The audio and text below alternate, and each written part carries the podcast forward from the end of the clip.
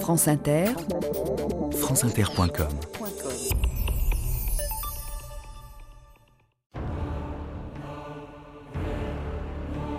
Il paraît surprenant que l'Afrique n'ait pas été identifiée du premier coup comme la seule région du monde où il fallait chercher les premières traces de l'espèce humaine.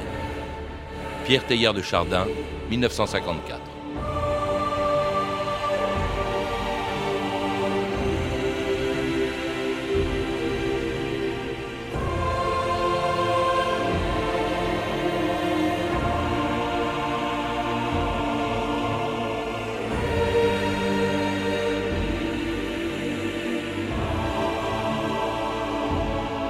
2000 ans d'histoire.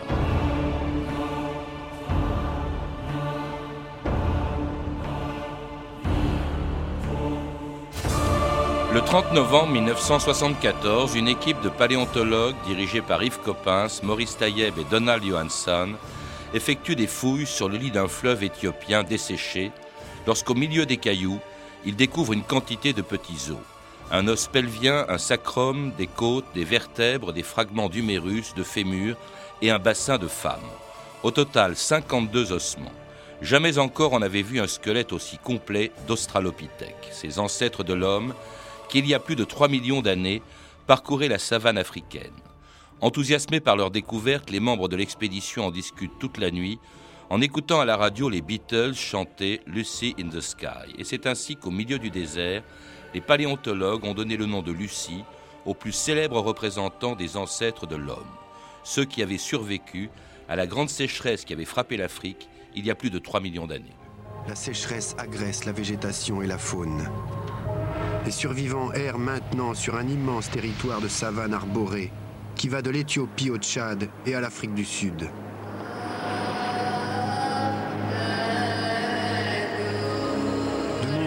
Espèces disparaissent, comme le calicotère. Seuls quelques hominiens audacieux et mieux adaptés vont parvenir à survivre, les australopithèques. Plusieurs espèces, bien différentes les unes des autres, se partagent la plaine. Un seul d'entre eux peut avoir enfanté l'espèce humaine. Nos regards se tournent vers une femme. Une femme qui pourrait bien être notre grand-mère. Cette femme, c'est Lucie.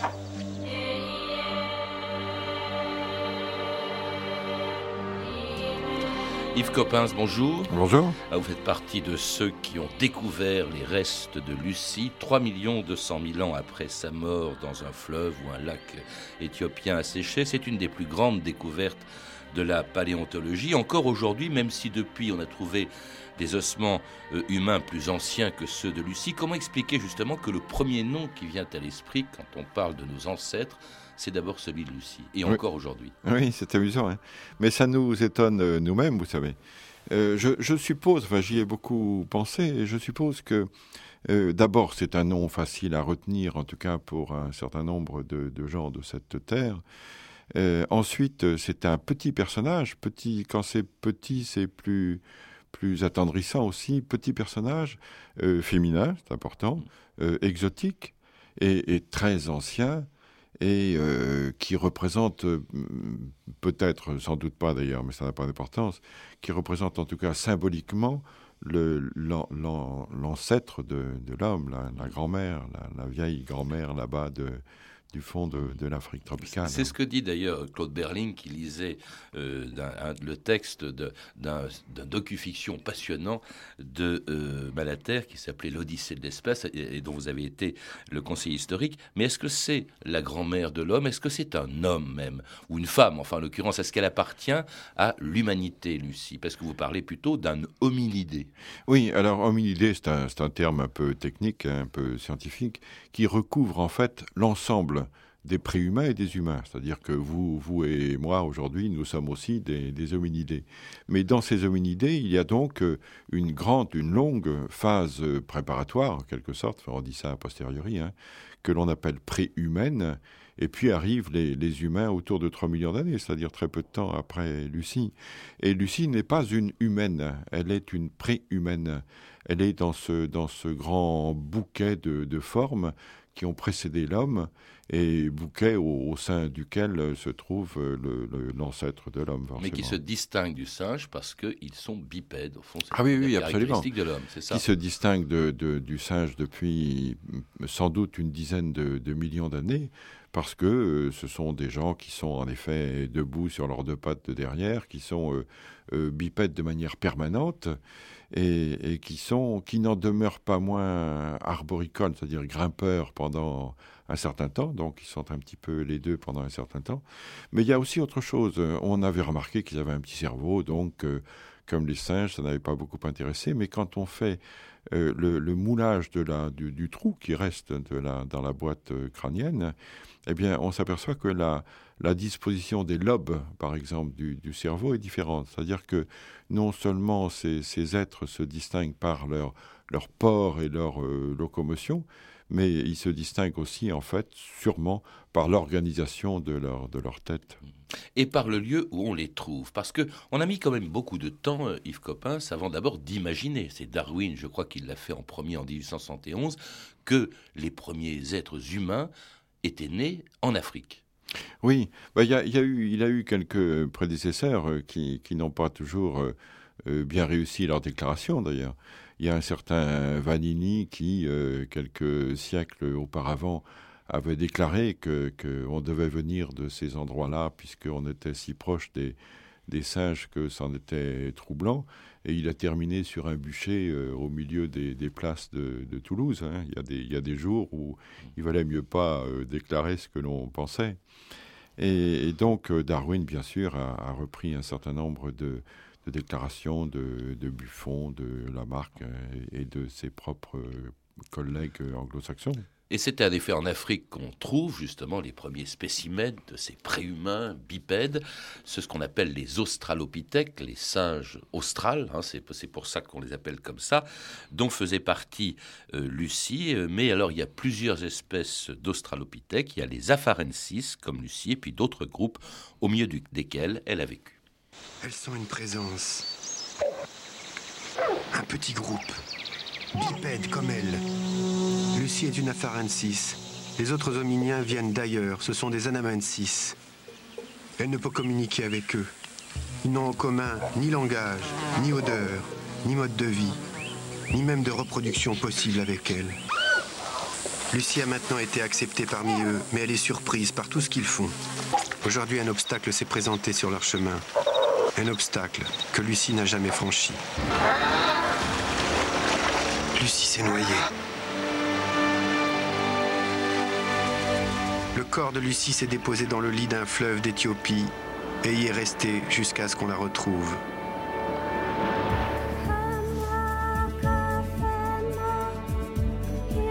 Et vous l'avez retrouvée donc 3 200 000 ans après. C'est assez extraordinaire cette distance qui nous sépare Lucie. Alors Lucie est donc une australopithèque. Il y avait plusieurs australopithèques, euh, plusieurs espèces d'australopithèques qui, d'après ce, ce, dont vous avez fait effectuer la direction scientifique, c'est ce que ce que vous dites, et on la trouve dans un endroit bien particulier de, de l'Afrique, c'est-à-dire là où vous l'avez trouvé, le triangle des Afars. Alors, il faut expliquer ce qui s'est passé et qui un jour a fait que nos ancêtres se sont mis à se mettre sur les pieds. C'est en fait un bouleversement géologique qui s'est produit et qui en est à l'origine, Yves Coppens. Oui, c'est-à-dire que le, bouleversement euh, géologique a, entraîné des changements écologiques. Et, bien sûr, euh, chaque être vivant n'est vivant que parce qu'il est dans un environnement. Hein, c'est très tendance d'en parler aujourd'hui dans un milieu, et, en l'occurrence, euh, lorsque les, singes se trouvaient dans les forêts, euh, bien sûr qu'ils grimpaient, ils marchaient bien peu, mais grimpaient beaucoup, et à partir du moment où cette, forêt s'est un petit peu découverte, et que petit à petit elle est devenue d'abord une savane boisée, et puis ensuite une, savane beaucoup plus claire, avant de devenir une véritable steppe, eh bien, les gens s'y sont adaptés, comme tous les êtres vivants de la Terre, s'est adapté aux nouveaux changements climatiques et, à la nouvelle euh, écologie. Et ils se sont redressés sur leurs pattes de derrière. Enfin, c'est comme ça qu'ils se sont adaptés, en tout cas, à ce milieu-là. Ils auraient pu faire autre chose. Ils se sont relevés sur leurs pattes derrière et ils se sont mis, tout en continuant à grimper, comme on l'a dit, à, marcher. Et cette, cette locomotion a été d'abord un petit peu lourde, un petit peu hésitante, un petit peu consommatrice d'énergie avant de devenir notre belle euh, démarche euh, fluide euh, mm. et exclusive d'aujourd'hui. Est-ce qu'on a une idée de ce à quoi ressemblait Lucie, qui n'appartient qu'à une espèce de Stralopithèque J'ai sous les yeux une très jolie bande dessinée, je crois qui a été faite également sous votre direction. ça a été écrit par quelqu'un d'autre, mais vous avez vérifié tout ça, et on voit effectivement dessiner le visage de Lucie dans un environnement effectivement terrible, constamment harcelé par des animaux sauvages. Euh, à quoi ça, ça ressemblait la vie de Lucie, la vie quotidienne de Lucie, il y a 3 millions 200 000 ans? Bien, Lucie, oui, il ne faut pas non plus euh, euh, avoir comme ça des, images de, de peur au sein de, la savane. Quoi non, parce que ça finit bien, hein, cette bande dessinée. Oui, celle-là est très belle, oui. quand on, est, quand on vit dans, la savane, hein, ce que j'ai fait pendant des, sûrement au total des années, j'ai campé dans cette, savane et pour cause, hein, pour des raisons professionnelles, mais pour le plaisir aussi pendant des, années. Et on est, surpris de voir euh, la manière dont les animaux craignent leur environnement, ils craignent les prédateurs. Quand on voit quelquefois les, herbivores euh, brouter, euh, ils, mangent un, peu et puis ils regardent alentour et puis ils remangent un petit peu, mais ils sont sans cesse quand même sur le, sur le qui-vive. Alors la petite Lucie avait de quoi avoir peur, hein, parce qu'il y avait des, des bêtes qui n'étaient pas très drôles dans son milieu. Il y a les bêtes que l'on connaît aujourd'hui comme euh, les lions, les panthères, euh, les, les, hyènes, etc. Mais il y avait aussi des, des bêtes avec ces, ces immenses euh, canines, vous savez, qu'on appelle, qu'on dit canines. Ah, c'est ça, canines en sabre, qu'on appelle tigres, mais qui n'en sont pas et qui en fait euh, ont pour nom, euh, enfin évidemment des noms euh, donnés aujourd'hui, mmh. Dinophélis, Homotherium, Megantherion, Macairodus, vous voyez. Donc il y en avait un joli petit choix. Et, ces bêtes ne devaient pas être tendres naturellement. Donc la petite Lucie, elle avait intérêt à, grimper vite dans son arbre avant de se faire croquer. Lorsque elle cherchait à terre des racines, puisqu'elle mangeait à la fois de jeunes pousses, euh, des fruits bien entendu, comme les, ses prédécesseurs, et puis des, des racines et des tubercules euh, euh, un petit mm. peu de manière nouvelle. Il n'y a pas que les animaux qui étaient dangereux, il y avait aussi la nature, il y a ce fleuve euh, qu'elle a tenté sans doute de, de, franchir, de franchir pardon, et dans lequel elle s'est noyée jusqu'à dans la, dans la boue, et puis c'est comme ça qu'on l'a retrouvée, conservée par la boue, euh, lorsque des pluies en Éthiopie ont, ont balayé justement le, les, les, enfin, ce qui restait de la boue, et on voit apparaître ces eaux. Alors ça, c'était en 1974, vous étiez donc vous-même directeur sous-directeur au Musée de l'Homme. Il y avait aussi un Américain, Donald Johansson, et puis un autre Français, Maurice Taïeb, que l'on écoute ici dans cette archive de 1976, raconter comment il a découvert Lucie. Lucie a 1m20. C'est, disons, une cousine du premier homme. Lucie euh, a été trouvée en Éthiopie, pas très loin de la mer Rouge. Cet environnement de Lucie, euh, elle a été trouvée dans des dépôts euh, qui sont des, un ancien lac et avec une faune de savane ouverte. C'est désertique, c'est assez chaud. Il y a des acacias et il y a des animaux tels que le zèbre, quelques antilopes. Et il semble que Lucie et ses cousins vivaient en harmonie avec une nature, mais déjà l'homme commence à conquérir son territoire. Vous savez pourquoi on l'appelait Lucie? Non. Parce qu'ils étaient sous la tente et ils étaient en train d'écouter le fameux disque des Beatles. Lucy in the Sky. Voilà. Et par conséquent, comme il fallait lui donner un nom, ils l'ont appelé, euh, ils l'ont appelé Lucie.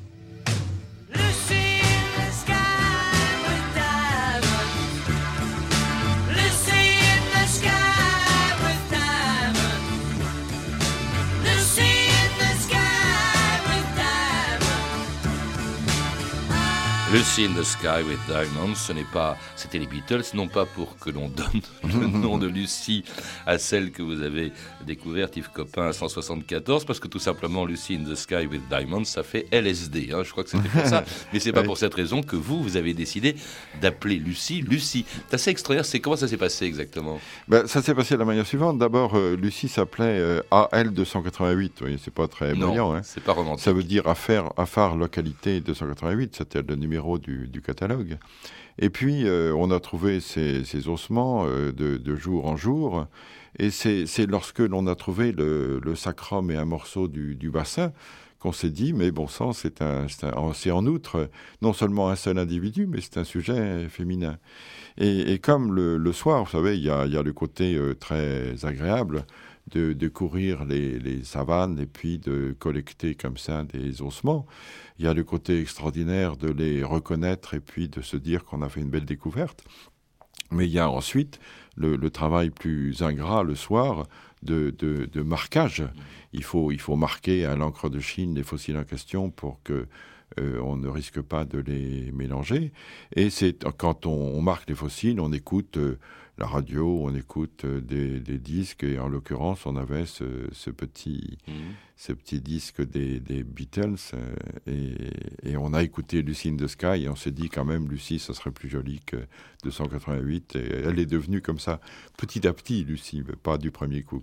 C'est pas le seul australopithèque afarensis, on en a trouvé d'autres depuis. En revanche, l'importance de cette découverte, c'est que jamais on a trouvé autant d'ossements euh, du, même, euh, enfin du même fossile. On est en train, on est en train. Oui, d'abord, euh, comme vous le dites, Lucie, c'est un individu, mais que l'on a donc déterminé. C'est nous, bien sûr, qui avons attribué le, le nom d'Australopithecus afarensis à ce petit squelette, mais on avait déjà... Cause du territoire des Afars, vous l'avez trouvé. Hein. C'est ça. Mais on avait trouvé aussi euh, beaucoup d'autres euh, ossements dans ces années-là. D'autres ossements ont été trouvés depuis, c'est-à-dire que l'espèce en question, elle est connue en gros entre 4 millions et, 3 millions d'années. Euh, et elle est connue à travers toute cette Afrique orientale, c'est-à-dire qu'on la, on la connaît en Éthiopie, mais on l'a probablement retrouvée aussi au, Kenya et, peut-être en, Tanzanie. Et récemment, vous savez, il y a un de mes élèves d'ailleurs, éthiopien qui s'appelle euh, Zeresenai, euh, qui a découvert un, petit squelette, enfin un squelette de, de jeune, de jeune afarensis, dans un site voisin de celui de, Lucie, qu'il a appelé Selam. Et donc, Lucie a désormais un, enfant, si je puis dire. C'est sans doute une petite fille, sans doute de, de 3 à 4 ans et, c'est extrêmement intéressant et important. Oui, mais elle aussi alors un lointain parent parce que après elle, on l'a longtemps considérée comme la doyenne de l'humanité.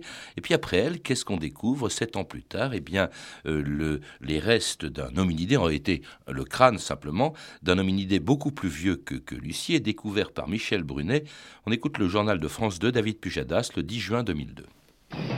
Une découverte exceptionnelle au Tchad, celle du nouveau doyen de l'humanité. Un crâne de 7 millions d'années a été mis au jour. Les théories sur la naissance de l'homme pourraient s'en trouver modifiées. D'abord les images, elles sont commentées par Romuald Bonan. Pour ce paléontologue français, c'est la récompense de toute une vie. Au creux de ses mains, un crâne fossilisé de 7 millions d'années qu'il présente au président tchadien. Les restes du plus ancien représentant sur Terre de la lignée humaine. Une découverte réalisée ici il y a un an au nord du Tchad. Le désert de Djourab, balayé par les vents. Enfoui à quelques centimètres dans le sable, les restes de Toumaï, comme l'ont surnommé les Tchadiens. C'est vraiment déjà très humain la face. Toumaï est une créature complètement nouvelle. C'est pour ça qu'on en a fait, euh, sur le plan scientifique, un nouveau genre et une nouvelle espèce. Michel Brunet, donc, qui a découvert Toumaï. Alors ça, c'est extraordinaire parce que avec Lucie, on était à 3 millions et demi d'années, on est à 7 millions. Autrement dit, le temps qui sépare Toumaï de Lucie est aussi long que celui qui nous sépare de Lucie. C'est absolument phénoménal, ces, ces distances en, temps. Mais est-ce que c'est encore ou déjà un homme ou un hominidé ben, C'est probablement, oui, un hominidé, et c'est probablement un de ces, une de ces branches du, du bouquet dont je parlais tout à l'heure. Et dans ce bouquet, il n'y a pas que, que Touma, il y a 7 millions d'années. Pour le moment, c'est l'ancêtre, hein, le plus ancien. On n'a que son crâne. Hein. Il y a, d'autres éléments. Ah il, y a, y a, y a, des dents, il y a des bouts de mâchoire, et puis il y a des éléments qui ne sont pas encore, euh, pas encore décrits. Euh, mais c'est pas un squelette comme, euh, comme celui de Lucie. Mais entre, entre Toumaï et, et, Lucie, et l'Australopithecus afarensis, il y a un certain nombre d'autres euh, éléments, comme Ardipithecus, qui a près de 6 millions d'années, comme Aurorine, qui a près de 6 millions d'années. C'est-à-dire que tout ça, ça se remplit, si je puis dire, ça se complète en quelque sorte. Mais duquel descendons-nous si nous descendons de l'un d'entre eux? Ben, On se le demande. Je, ne peux pas vous répondre. Moi, j'ai des, petites préférences, mais je ne peux pas vous répondre parce qu'en fait, il n'y a pas de, vrai consensus dans la communauté scientifique internationale. Je peux vous parler de deux d'entre eux. Celui dont on a entendu parler euh, dans, le, dans le film L'Odyssée de l'espèce, que l'on appelle Australopithecus anamensis, et que j'aime bien parce que lui ne grimpe plus. Lucie continue à, grimper tout en marchant sur ses deux pattes derrière, euh, tandis qu'anamensis euh, marche et ne, c'est ça, et ne grimpe plus. Donc euh, ça lui donne une petite préférence pour être notre ancêtre, puisque nous-mêmes ne grimpons plus guère. Et d'autre part, un autre que l'on appelle Kenyanthropus, on n'en a pas encore parlé de celui-là, c'est un de ces préhumains. Hein. Il, y a, il, y a, beaucoup de préhumains, et c'est là-dedans qu'il faut bien sûr rechercher l'ancêtre de l'homme. Et Kenyanthropus, lui, a, a, une chose intéressante, c'est qu'il a une face plate, alors que Lucie a encore un petit museau en quelque sorte. Toumaï aussi a un, petit museau, quoique il ne soit pas trop important. Et, donc, euh, euh, Kenyanthropus, qui a à peu près l'âge de, de Lucie, a, a l'avantage d'avoir une face plate, mais on ne connaît pas les, les, les membres euh, de Kenyanthropus. Donc on ne sait pas si Kenyanthropus euh, euh, marche et grimpe, ou, grimpe seulement, ou marche seulement. Mais c'est toujours pas un homme. Hein. Pour, que, pour être un homme, il faut quelque chose euh, qui a été inventé par une nouvelle espèce, justement, d'hominidés. C'est entre 200 000 et 600 000 ans après Lucie. Un nouvel hominien arrive. Un des plus grands inventeurs de notre famille. Homo habilis. L'homme habile. Son invention va changer notre destin. Chaque jour, Abilis s'interroge sur les mystères de la nature. Son esprit s'éveille. Il cherche à comprendre. La pierre coupe la pierre. La pierre coupée coupe la main. Si elle coupe la main, la pierre coupée peut couper autre chose.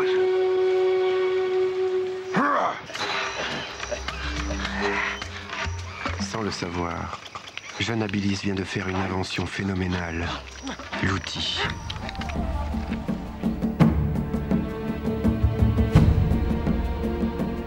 Alors ça, c'est un des passages les plus saisissants, je trouve, hein. de, ce, de, ce, film, c'est-à-dire l'invention de l'outil. Là, on n'est mm. plus dans les hominidés, on n'est plus dans euh, chez les australopithèques, on est chez les premiers hommes, c'est-à-dire Homo habilis. Est-ce que c'est c'est pas la marche puisque c'était déjà, ça existait déjà avant, mais est-ce que c'est l'outil qui fait l'homme, Pour moi, non. Euh, bah, pour moi, c'est l'inverse. C'est-à-dire qu'on est dans une, dans une histoire euh, biologique et euh, il y a un changement climatique depuis 10 millions d'années. Hein. Mais ce changement climatique, il est progressif, c'est un assèchement. Il se fait par, par étapes. Et il y a une étape à 10 millions d'années, il y en a une autre autour de 4 millions d'années, il y en a une autre autour de 3 millions d'années. Et à 3 millions d'années, pour s'adapter à ce nouveau changement climatique, le préhumain que l'on n'a pas réussi à déterminer tout à l'heure euh, devient homme. Et il devient homme, ça veut dire quoi? Ça veut dire qu'il est toujours debout, bien sûr, il l'est depuis longtemps, il est toujours bipède. Euh, bien sûr, mais cette fois bipède exclusif, un peu comme Anamansis qui le précédait. Il a une, un, cerveau qui non seulement euh, se complique, mais aussi grossit, euh, devient deux fois plus important que le, cerveau de la petite Lucie, par exemple.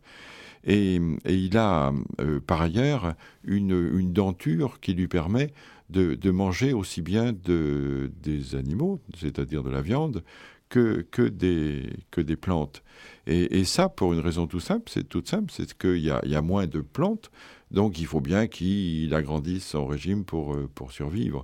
Et, ce bonhomme-là, euh, parce qu'il devient plus mobile, étant donné qu'il chasse, parce qu'il devient plus malin, puisque son, son cerveau se développe, euh, se, voit en quelque sorte en lui-même émerger la, la conscience. Teilhard de Chardin disait, Teilhard de Chardin, que vous avez cité tout à l'heure, que j'aime beaucoup, dont j'aime beaucoup euh, un certain nombre de, pensées. Et Tailleur de Chardin disait qu'au lieu de savoir comme un animal, il savait qu'il savait.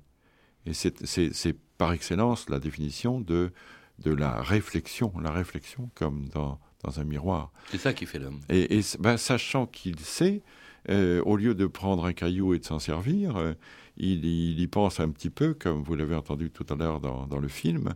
Il, il raisonne en quelque sorte et il tape dessus pour changer la forme, changer la forme d'un objet à son bénéfice. Ce que l'on a cessé, jamais cessé de faire depuis, mhm. depuis ces 2 millions et demi à 3 millions d'années. Et là, on est encore en Afrique. et brusquement, il la quitte. Pourquoi? Dans quelle direction? À quel moment précis? Euh, Arrive-t-il en Europe, en Asie, jusqu'en Australie? Ah ben, il, ne la quitte pas, mais il agrandit son territoire il, ne s'en va pas en disant euh, Salut l'Afrique, euh, je m'en vais, mais il, euh, il agrandit son territoire de l'Afrique tropicale à, une Afrique qui ne l'est plus. Il arrive jusqu'au bord de la Méditerranée. Là, on a des, outils dans, au Maghreb, des outils de, pierres taillées au Maghreb qui ont près de 2 millions d'années. Il arrive au, Proche-Orient, où il y a aussi des outils de, de 2 millions, peut-être même un petit peu plus de 2 millions d'années en Israël. Et, à partir de cette plaque tournante qu'est le, Proche-Orient, Proche-Orient au sens large, ça monte jusqu'au Caucase, où il y a un très, très beau site en, Géorgie, eh bien, il, s'agrandit, il s'élargit, il élargit toujours son territoire, aussi bien vers l'est que vers l'ouest. C'est-à-dire que moi, je suis euh, intimement persuadé, mais ça ne suffit pas en science, faut découvrir, euh, que l'homme, dès 2 millions d'années, voire 2 millions et demi d'années, euh, était au, bout de l'Europe et au bout de, l'Asie. Est-ce qu'il n'y était pas avant? Parce qu'il y a un pays, par exemple, qui revendique la présence des premiers humains. Euh, chez lui, c'est la Chine. Oui, mais euh, oui, oui, oui et non. Moi, je suis, je travaille aussi en Chine, près de près de Pékin.